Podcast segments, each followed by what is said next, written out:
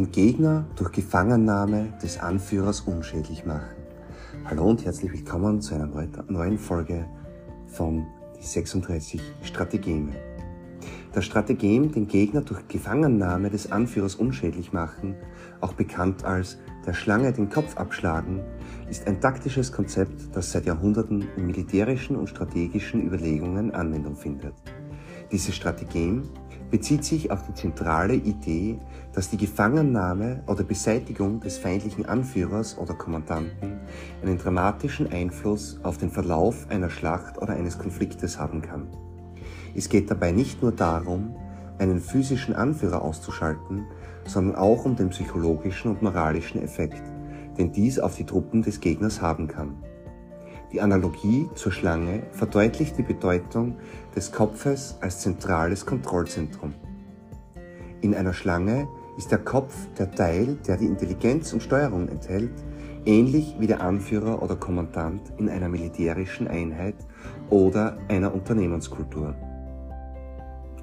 Die erfolgreiche Umsetzung dieses Strategems kann mehrere Auswirkungen haben. Der psychologische Einfluss. Die Gefangennahme oder Beseitigung des Anführers kann zu einem erheblichen psychologischen Schock für die Truppen des Gegners führen.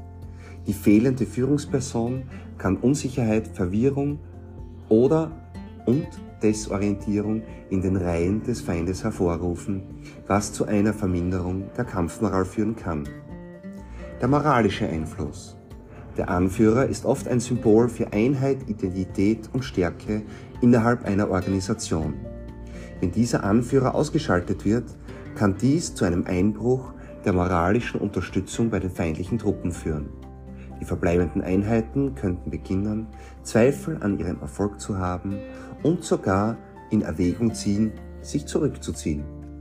Der Kontrollverlust. Der Anführer ist in der Regel für die Koordination, Kommunikation und strategische Ausrichtung der Einheiten und Organisation verantwortlich.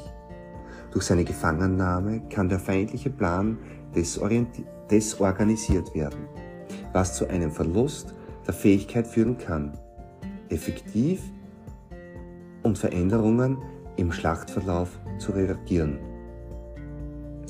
Entscheidungsfindung.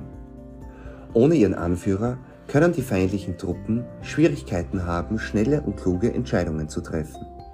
Dies könnte zu einem Verlust an Effizienz und Effektivität in ihren Aktionen führen, was den eigenen Truppen einen Vorteil verschaffen kann.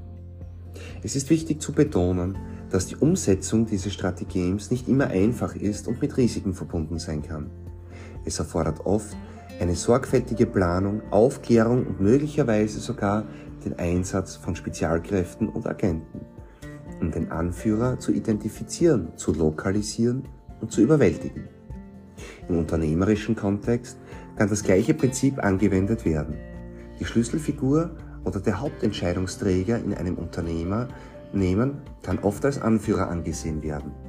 Wenn ein Wettbewerber in der Lage ist, diese, Schlüsselfigur auszuschalten, sei es durch Abwerbung, Übernahme oder anderen Mitteln, könnte dies dazu führen, dass das Unternehmen Schwierigkeiten bei der Entscheidungsfindung, strategischen Ausrichtung und Ressourcenallokation hat.